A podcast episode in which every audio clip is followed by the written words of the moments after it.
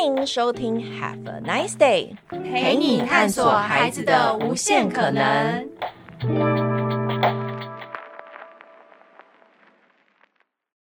本集节目是 Coco 老师的心理聊天室时间。Hello，欢迎收听 Have a Nice Day 聊亲子，我是 Coco 老师。这一季的节目呢是心理聊天室 Nice Day 跟同伴咨商所一起合作的十二集节目。而这一个礼拜这一集要讨论的题目非常的有趣，我们要单枪匹马直接跟你讨论一个从很久以前到现在，以及我完全可相信到未来的每一天可能都会发生的事件，叫做吵架。而且吵架这件事情还不用有人教我们，从小到大我们都蛮会的。不管是安静的吵架、激烈的吵架、疯狂的吵架、不说话的吵架，或者是彪骂的吵架，我们都很会。而且各个国家的人都很会。所以其实吵架这件事情，在一个父母的关系里，或者是在一个伴侣的关系里面，或者是我们在陪伴孩子以及在家庭建构的过程中，其实是一个我们常常看到的状况。而今天呢，要来跟我们讨论这一题，也是来自于同伴咨商所的心理师徐婉婷心理师要来跟我们聊一聊。Hello，婉婷，可不可以跟大家介绍一下你自己？Hello，大家好，我是婉婷心理师，然后目前就是在呃同伴有。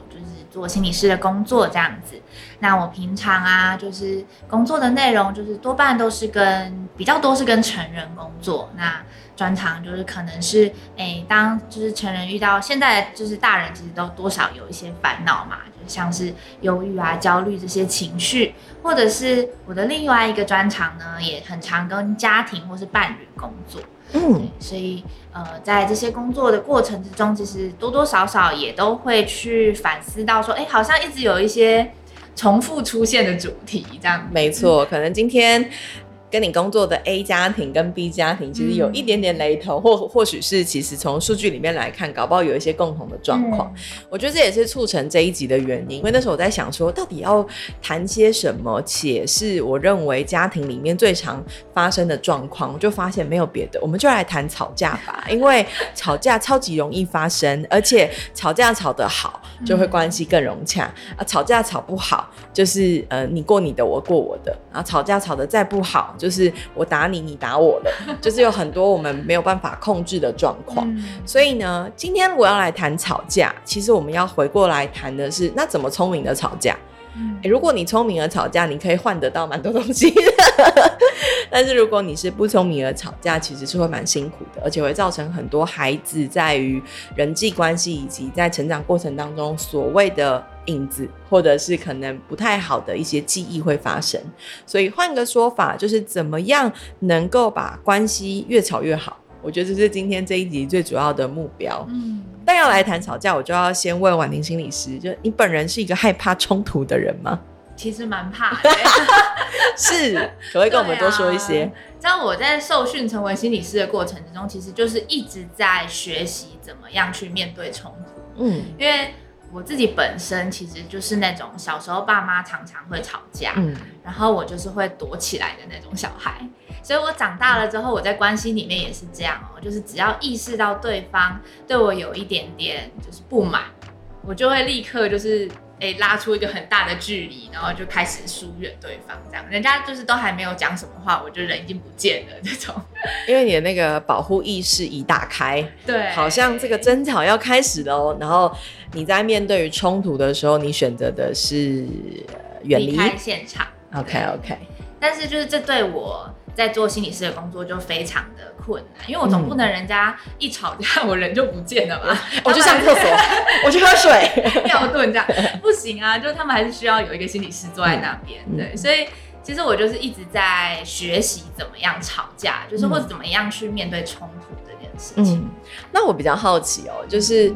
嗯呃，如果当你有意识到你自己其实是很害怕冲突的，然后你自己又在冲突的现场，嗯，然后你意识到虽然你会跑开，嗯，但是你又跑不开，嗯，那我比较好奇的是，你是怎么样练习这件事情回到你很个人的身上？你是硬逼自己待在那吗？还是你会给自己鼓励，就说我今天比上次进步了两分钟，还是什么？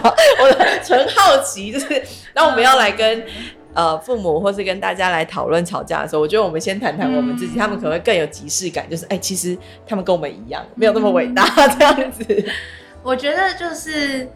我做了很多的练习，是因为你知道，当一个人今天他们很大声或者是很嗯很有情绪的讲话的时候，其实会激活我们的那个情绪脑，就是那是一个很原始的感觉，就是你会意识到危险，嗯，然后你的身体就会启动一种，呃，我现在要战斗呢，还是要逃跑呢？还是最极端的状况就是，还是我要装死？嗯，就像小动物一样嘛，这就是一个求生本能，对不对？对啊，对啊，就是你那个部分就会被引发，然后你就没有办法用你的理性脑去思考事情。嗯、所以我做了很多练习，就是回到我自己的身体上，我去呃做了很多身体工作，像是呃练瑜伽，或者是我做正念，然后帮助我可以在那个当下立刻就意识到说，哎。我现在好像有一点点心跳加快，然后我的身体好像有一些讯息是告诉我说，我我我现在觉得危险这样子，嗯，然后去意识到这个东西，然后去做一些调节，帮助自己可以回到那个，就不要被我的情绪脑截截击的那种感觉，就是可以帮助我回到那个稳定的状态。我可以假设一下吗？其实你是给自己一个空间，对不对？只是那个空间是一个你舒服的方式，一个空间。对，例如说你花时间去感受你的感受，嗯，所以你感受你的身体。例如说你用瑜伽的方式去感受你的身体，或者是你用正念的方式去理解自己的感受，是这样吗？我有理解错吗？我确认一下。但是一种练习。然后就是在你这冲突的当下的时候，你会更敏感在你自己身体的感受上，嗯、你就会知道你现在到底是一个理性的状态，还是你已经就是被你的情绪绑架了这样。好，那我要再问第二题喽。他、嗯、说这些都没有在访纲里，对，直接从一开始就歪了我这样。对，他那时候还问我说：“哎、欸，我们今天就照访纲走。”说：“对，嗯、呃，也不是，不一定，对，真的就不是。”好，第二个其实我很想要问的，嗯、就是。呃，因为你面对到冲突的时候，你很清楚的知道你的状态是什么。嗯哼。好，那如果遇到你不能够解决的冲突，而且它已经让你的小时候的记忆点跑出来的时候，嗯、你会怎么面对？不能够解决的冲突，嗯，就跟他待在一起啊，就是他在那里，然后但是你不会被他淹没的那种感觉。对，然后你知道他在那里，你知道他正在发生，然后但是你还是可以让自己，你可以让自己有一个一定的安全感去看或听发生什么事情。所以换个说法，就是对方如果在大叫或咆哮，但是你知道他在大叫咆哮，但你并不一定接受，嗯、是这样吗？就是我知道他在大叫，我知道他在咆哮，但是呃，我不一定急着要去缓和或解决这个问题。嗯、OK，先让自己搞清楚发生什么事，这样。OK。好的，为什么会问这两题呢？因为其实对我来说完全相反，嗯、我就是一个会以前我是一个会正面面对冲突的人，我就是正向 正面直接，就是一个战士，我觉得站到底这样。对，但我觉得后来发生变了，嗯，就是可能因为随着工作跟不同的状态，我开始变成我发现比我更爱站到底的人出现的时候，我就不讲话了。哦，oh. 我就会面对冲突，我就马上变得一个好极端的状况，然后我就无法沟通，嗯，然后且我会自动关机，嗯，oh. 然后我就一直在想，为什么会有一个这么大反差的差距？那后来我就有观察到，我不确定，这是延伸也想问的，就是我在面对外人跟面对自己人的时候的吵架方式也不同，什么意思？哎、欸，我你你不会吗？就是你面对你熟悉的人的时候，你会怎么吵架？我是面对到冲突，面对熟悉的人，应该是说我对这个人认识，我知道他大概可以容忍我多少。所以，所以越容忍的人，你其实会越放得开吗？对啊，对啊，一定是的啊。哦，逻辑上是，但我有点反过来，嗯、就是我觉得我的大脑里面在面对我不熟悉或不认识的人，我会好好的表达我的想法、看法。嗯、但是当我面对到很大冲突的时候，其实我会很明白的用逻辑去跟你沟通。我不会用声音跟你沟通，但我会用逻辑跟你正面对决。嗯，但是可能进到我的个人领域里面，例如说我的家庭关系里面的时候，我就发现哇，逻辑对我没有用，就是 没有办法，没有办法，真的怎么会这样子？然后反而会变成是不太能够表达的人。嗯，对，所以其实从我们两个刚刚的讨论里面，为什么会问这一题？是因为其实。吵架跟情绪还有沟通都有好多不同的面向，面对不同的人都有这种不同的状态。但是如果回到关系里，回到夫妻的关系、伴侣的关系里面，我真的要进到正题了。嗯、就是刚刚有提到吵架不同的方式嘛？什么是你最没有办法忍受的吵架方式？完全没有要理他，进入题目里面。你最没有办法忍受的吵架方式有什么？我觉得是就是对方没有在听你讲话。然后甚至会有一点点让你觉得你很白痴，你说他是用一种上对下，对对对，就是会有一点轻蔑，或者是有一点就是让你觉得哈，你怎么会这样讲呢？就是那那种感觉，我觉得很受不了。那你会做什么？转身走了？看我跟他关系怎么样？哎，如果我跟他关系还不错的话，我可能就会跟他吵。但我如果跟跟他关系没那么好，我可能就就算了。了解。对啊。好。那我们要进到真正想讨论的。嗯、我刚刚希望大家比较理解情境的原因，嗯、所以我觉得吵架情境有超级无敌多。嗯，但是其实吵架最让我们常常翻锅的话，可能有些什么，或者你可能听过，或是你在陪伴的一些一起工作的一些大人朋友们或父母们，你常常听他们在于，不要说前十大翻锅的词好了，至少三个或者四个，你你可能听到哇，其实只要有人类讲出这句话，就会立刻激怒另外一个人，这样子。可能有些什么话？这其实我就是有想到一个呃心理学的，就是很有趣的，就是在伴侣伴侣治疗里面很有趣的研究。对，就是在美国那边啊，他们就是有一个一个大学里面有一个叫做爱情实验室的东西。然后 你说那个那个那个教室，实验室就叫做 Love Lab，就是一个爱情实验室。然后他们就让夫妻来这边，然后就是都贴上那个。生理回馈反应这样子，然后去测量。是贴片吗？对对对，就是。所以只要他哪里波动的时候，就知道他哪里动怒了。测心跳啊，测体温啊那种。是。对，然后就让他们在里面对话十五分钟。嗯。然后就去记录说他们的对话的内容，然后来就是它是一个很长的研究，大概十几年，预测他们之后会不会离婚这样。是。从那十五分钟预测未来吗？对，哇，很神奇，而且它的准确率后来测出来大概有九十五趴那么高。天哪！对，那那个就是一个是不是测谎机的概念？对啊，然后他们就提出，就是在夫妻关系对话当中，就是其实有四个我们会观察到跟离婚有直接正相关的对话方式。有四个，好，就第一个就是轻蔑，就是可能跟我刚刚说的那个很像。轻蔑式的对话方式，轻蔑式的就让别人觉得他很蠢或很笨这样子。然后第二个就是批评，批评直接的批评呢？直接的批评就是可能批评对方的身材，批评对方教养小孩的方式之类的。直接式的批评。嗯，第三个的话是防卫，防卫，但防卫通常都是应着批评而来的。嗯、就当我们今天被批评的时候，我们就会防卫嘛，嗯、我们就会说不是这样的，然后怎样怎样。我的想法是怎样呢？就是会开始解释，嗯嗯，那这个其实也是不利于沟通的，我不就是会让吵架变得没有办法，就是真的做一个交流的一个、嗯、一个方式，这样。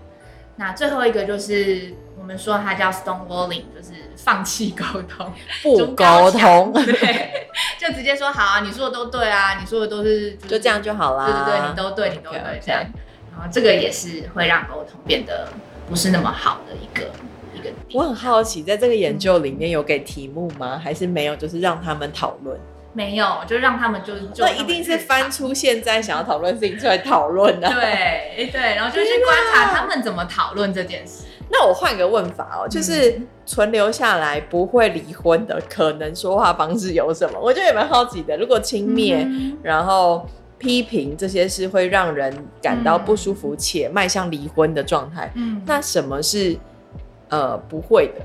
一定也有是，例如说优良表现的一些反应，嗯嗯、就是他们可以就呃，应该说这四个是是出现就会就会不行嘛。对。那但是不是代表说就是沟通一定要是这样沟通？啊，就是他们可能比较好一点的沟通方式，就是哎、欸，我讲我的观点，你是可以听的，后你是可以就我的观点给回应，你可能不一定同意或不一定认同，嗯、但是你可以听得见，嗯，这种感觉，你不会立刻就有一个防卫或是筑高墙，或者是丢回来说都是我的问题，这样子，嗯嗯嗯，嗯，所以其实。我们说就是沟通，沟通其实最重要的，其实是在沟通里面最重要的其实是听。嗯，对啊，听别人说跟听自己嘛，哪一个比较重要？就是当我们在吵架跟沟通的时候，我到底要先听别人说话，还是我要一直听我自己的声音？哦，当然是听别人说话。可是我们常会反过来。啊，真的吗？你不觉得吗？就是当别人跟你吵架的时候，你第一件事情叫做听，请听你内心的声音，然后你就会勇敢的表达你内心的声音，然后这个件事情就没有办法沟通，对，就会变成两个人都一直在一直听自己，一直说一直说这样子。对啊，这是一个很有趣的状态，因为我们都知道听别人，但其实我们最常的是听自己。我们平常不一定会听自己，但那时候特别爱听自己。我觉得是怎样？我认为可以怎样？对啊，所以它其实是一件需要练习的事情。嗯，我觉得。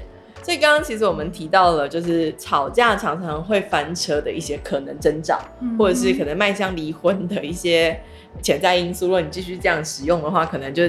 呃，也离离婚不遥远了，这种感觉。嗯、但换一个说法是，因为其实我们常常在吵架的这个情境跟状态里面，最常遇到的应该会是不理解或误解，或者是大家价值观不太一样。嗯、那在面对这样的状况的时候，其实误解会是让事情越来越像一颗雪球的一种常态。然后这个误解只要越多，或拒绝沟通，而产生了更多更多的误解。嗯、那我的好奇是，就是当战火开始的时候，我们可以怎么样发觉？就是其实我自己已经有一种觉得对方不理解我，且我觉得很……嗯、其实我觉得细节来谈，它是一种很不舒服的受伤的感觉。嗯，那我要怎么样去发觉我自己其实是很受伤的，或是哎、嗯，其实是不舒服的？嗯然后在这件事情我意识到了后，为我跟对方踩刹车，嗯、而不是我今天很不舒服，我就跟你战到底。对，就是我们要怎么样可以意识到这件事情？有没有一些方式可以协助我们？有时候我都会说，那个是一个呃，你可以用红绿灯来想它。嗯，对，就是你可以意识，就是当你今天觉得你跟对方正在。快要起争吵了，然后你可以先停下来，意识一下你自己的身心状态是在一个呃绿灯的状态呢，还是已经进到黄灯，或是你已经红灯了、嗯、这样子？对，那绿灯的状态就会是，哎，你发现你可以听得见对方讲的话，嗯。然后你可以呃听听到，然后你可以回应，你可以平稳的跟他有眼神接触，嗯，对，这些都是绿灯的讯息，嗯。但是当今天你发现你已经开始没有办法，就是看着对方，或者是你已经不想看到他，对，或者是他就觉得你看着他，但是你没有在看他的那种感觉，飘掉了，对，你已经开始看到就是一个就是。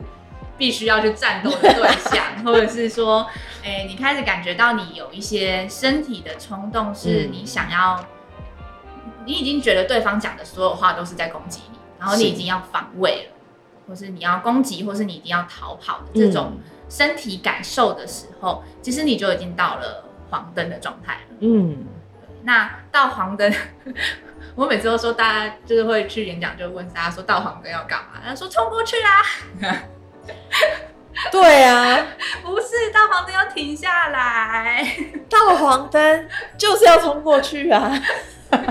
不是冲过去，不是冲绿灯哦，是冲红红灯你就挂了，冲冲过去你就挂了，真的就会挂了。对，所以当你今天意识到你已经是在黄灯的时候，你就要试着让自己停下来，嗯，先回到绿灯，然后再再继续你们的沟通，嗯。所以其实呃，我比较好奇是啊，就是当我们意识到我现在在红灯了，嗯哼，那如果我已经在红灯了，有没有什么样的建议给大家？嗯，我知道红灯的时候我会开炮，嗯，对，或是我知道红灯的时候我觉得不想讲话，那有什么样的方式或者是一句话可以告知对方？嗯，我举个例，例如说像我觉得很焦躁、焦虑的时候，前期我在跟我的伴侣相处的时候，他都会进入一种：你一定要翻白眼吗？你你一定要这样吗？对，或者是我刚才听的时候，我就觉得我有些时候可能会是成为那个藐视的那个人，这样子。我印象很深刻，就是我们在一个很深的对话的时候，我就说：你希望我怎么做？嗯，对，他就说：你可以先跟我讲一下嘛？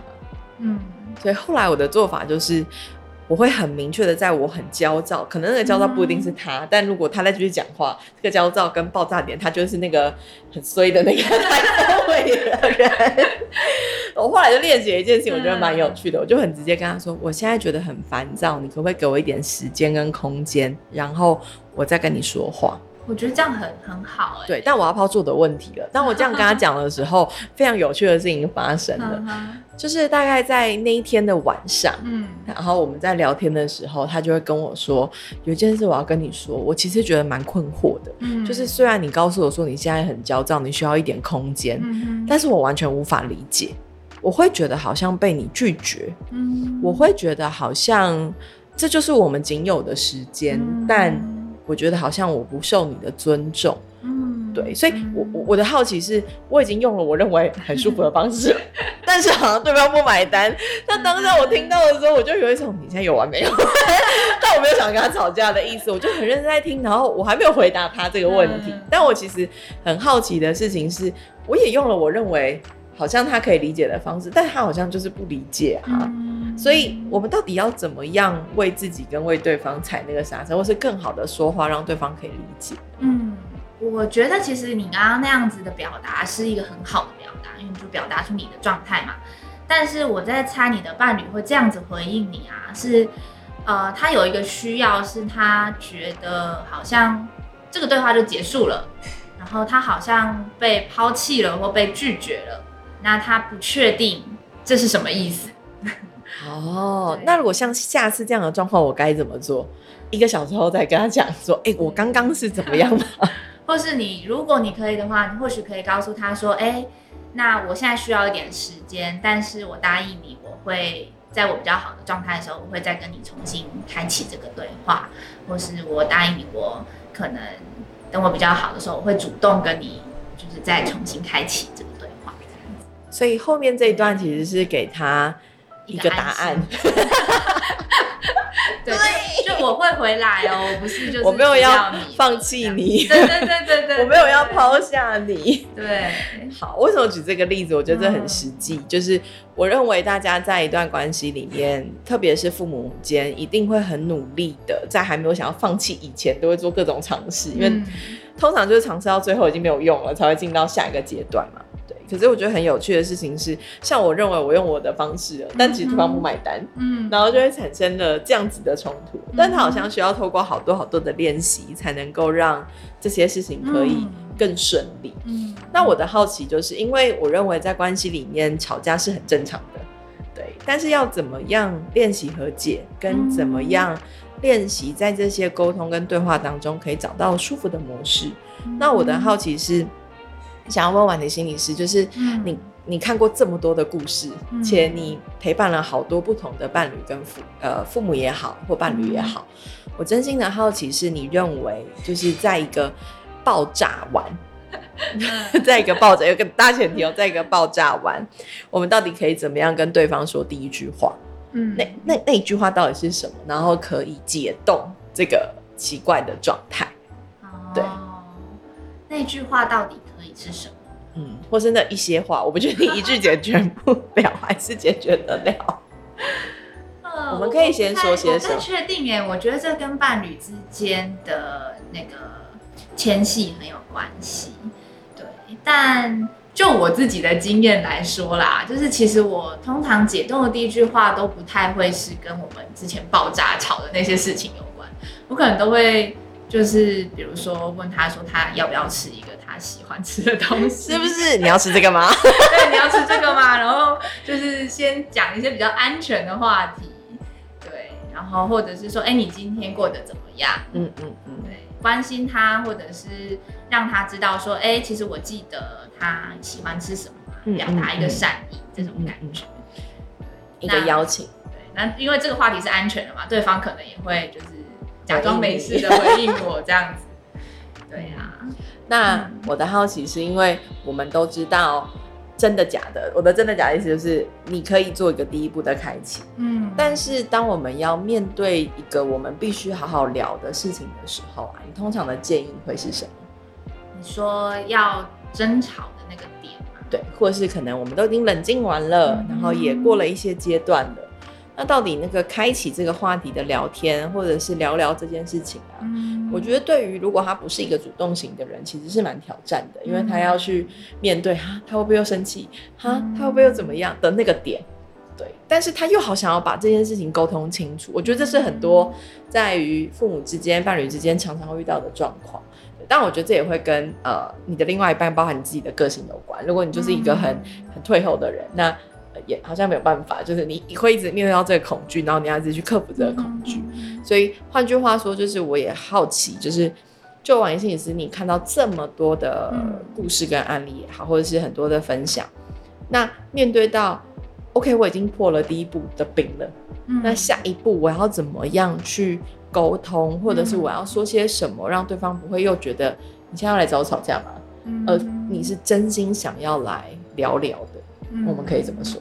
就其实跟刚刚讲的那个很像，就是沟通第一步都是先倾听。嗯，所以或许你可以先说一些话，让对方知道说，哎，你上次其实有听到他说的是什么，你你在意他讲的是什么，然后你有听到。嗯，那这一步先先做完了之后，下一步你可能可以说说看你自己的感觉。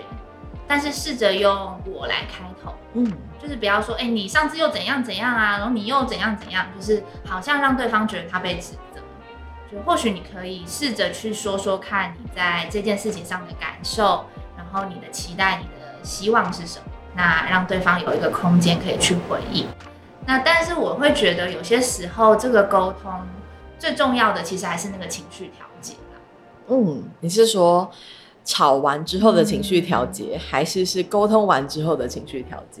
就是这些内容都好像就是我们都说我讯息我讯息嘛，但是当今天你的情绪是在一个不就是在黄灯的状态的时候，其实这些我讯息还是可以变成刀跟剑的，而且这些我讯息的我可能就会放大一百倍的。对，我认为应该是。对，所以你你其实要先确定你自己是在绿灯的状态。嗯，那。当然，我们说伴侣咨商很多时候也是在做这件事情，嗯、就是心理师帮助你可以去调节到绿灯的状态，嗯，然后可以去在这个状态上沟通。那如果是你自己的话，就是你可能要有一些自我觉察，哎，我现在是在绿灯的状态，然后我可以做一些方法来调节，随时调节我自己，比如说深呼吸，或是有些人可能知道跟对方一讲话就会立刻爆掉，所以他可能就会用写，嗯。就是用一些方式，让你的情绪可以在一个稳定的状态，再去做这件事。讲到写的，我就有一个很有趣的故事可以分享。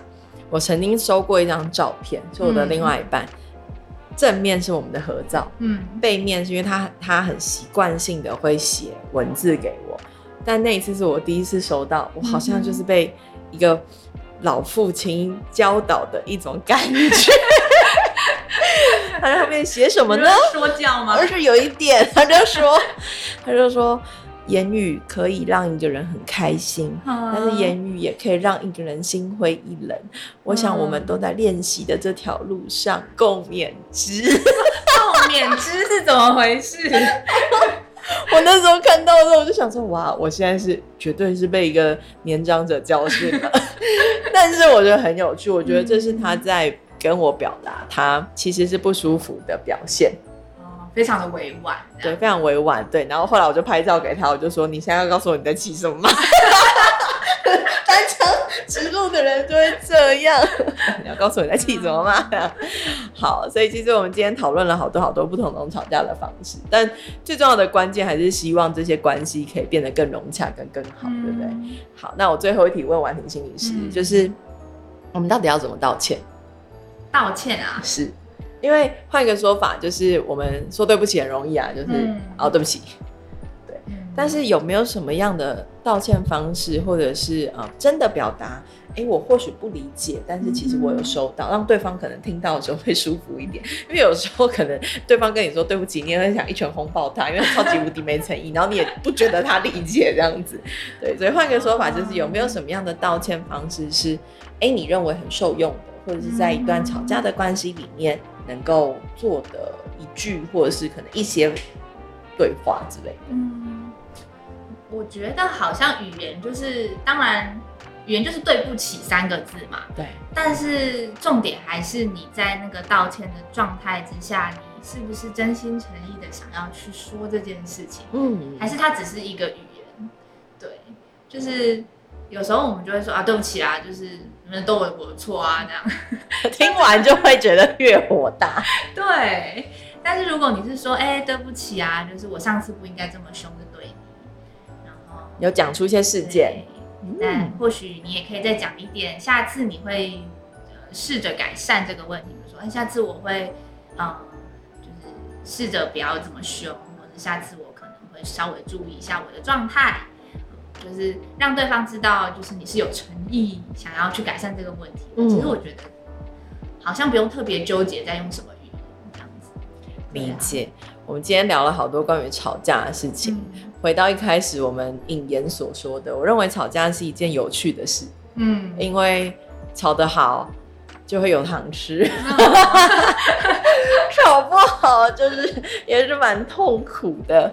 嗯、但是如果我们把吵架转换成沟通，最重要的事情是这些吵架是不是能够让你们更了解彼此，了解彼此的需求、感受，以及怎么样在关系里面可以更好，亦或者在于呃父母。你是父亲，你也是母亲，在于这些角色上面的转换上，你同时也是另外一半的 maybe 老婆、先生、太太等等。所以其实很多在这些转换上的角色，也会因为不同的角色上有很多沟通不一样的矛盾点或者是冲突。两个人吵架还好，如果两个人吵架里面再增加了小孩的各种事件，可能就会相较更复杂。但是回到我们今天谈论的点，怎么样练习用？听别人在说什么，不是听自己的感受。今天最大最重要的事情是这样，请你听一下别人在说什么。我知道听你自己很重要，但那时候请你听一下别人。我们也很容易可以用吵架去攻击别人，但是我们也可以用吵架让关系可以更好。所以今天用这一集，其实在跟大家聊一聊，到底怎么吵让关系可以更好的方式。而最实际的，其实也是婉婷心理师以及同伴咨商所都有在陪伴大人以及陪伴成人跟伴侣之间的。不管是对谈，或者是这样子的课程，或者是这样子的陪伴方法，嗯、那基本上这些讯息在 NICE 上面都可以看得到。所以同时间呢，如果你是很需要被另外一个第三方陪伴的大人们，你不要觉得很奇怪，其实非常的正常。嗯，因为疏解一下你的这个纠结的线头，搞不好可以让每一条线可以长得更好。嗯、看到它可能还没有被纠结前，本来就很。好看的样子，有时候揪在一起哦，就看不到。对呀、啊，而且有时候两个人吵架真的是要自己调节，或是依赖对方调节，其实是辛苦的。嗯，但是当今天有心理师在同样的空间里面，他可以帮助你们两个都可以调节，在一个好的状态去做。其实有时候真的吵架没有不好，嗯、有时候吵完之后，我们真的会感觉到更亲密，因为好像我们又更深层。其实会蛮鼓励大家，就是要吵架的话，可以来找心理师，跟着心理师没有来到心理师面前吵架。最重要的事情是透过这些激烈的沟通，去找到彼此的线头。嗯。好的，那我们今天这一集心理聊天室到这边，我想我们应该讲了蛮多种情境，且可能可以让你受用的方式。嗯、最重要、最重要的事情是这一系列的节目，我们都跟同伴这样所一起合作，所以呢，所有你需要的课程在 NICE 上面，你通通都找得到。呃，今天这期节目到这里，希望你吵架顺利。但最重要的事情是练习怎么样在关系里面可以更亲近。我是 Coco，旁边是婉婷，我们预备要跟你说拜拜喽。Have a nice day，拜拜，拜拜。